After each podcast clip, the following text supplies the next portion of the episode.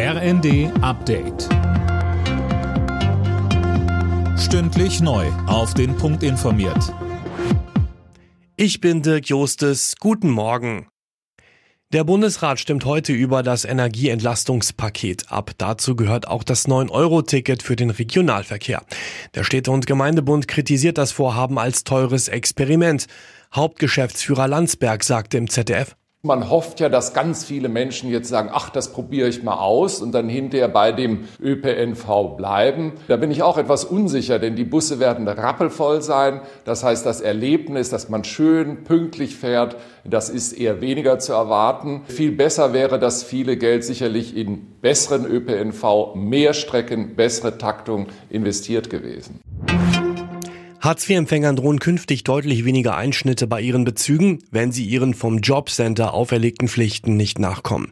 Der Bundestag hat eine entsprechende Gesetzesänderung beschlossen. Damit werden die bisherigen Sanktionen weitgehend aufgehoben. Deutschland stellt der Ukraine eine weitere Milliarde Euro an Finanzhilfen zur Verfügung. Das hat Finanzminister Lindner angekündigt.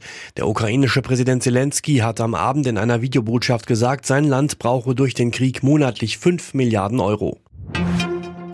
Die Gespräche für eine Neuauflage von Jamaika in Schleswig-Holstein sind gescheitert. Die Grünen wollen nur ein Zweierbündnis mit der CDU.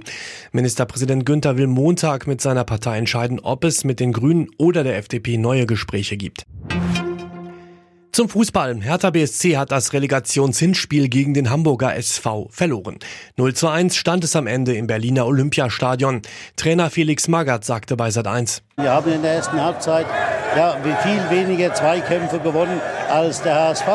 Und das bei einem Heimspiel. Das hätte so eigentlich nicht sein sollen. Ob die Hertha in Liga 2 absteigt oder der HSV in die Bundesliga aufsteigen kann, entscheidet sich beim Rückspiel am Montag. Alle Nachrichten auf rnd.de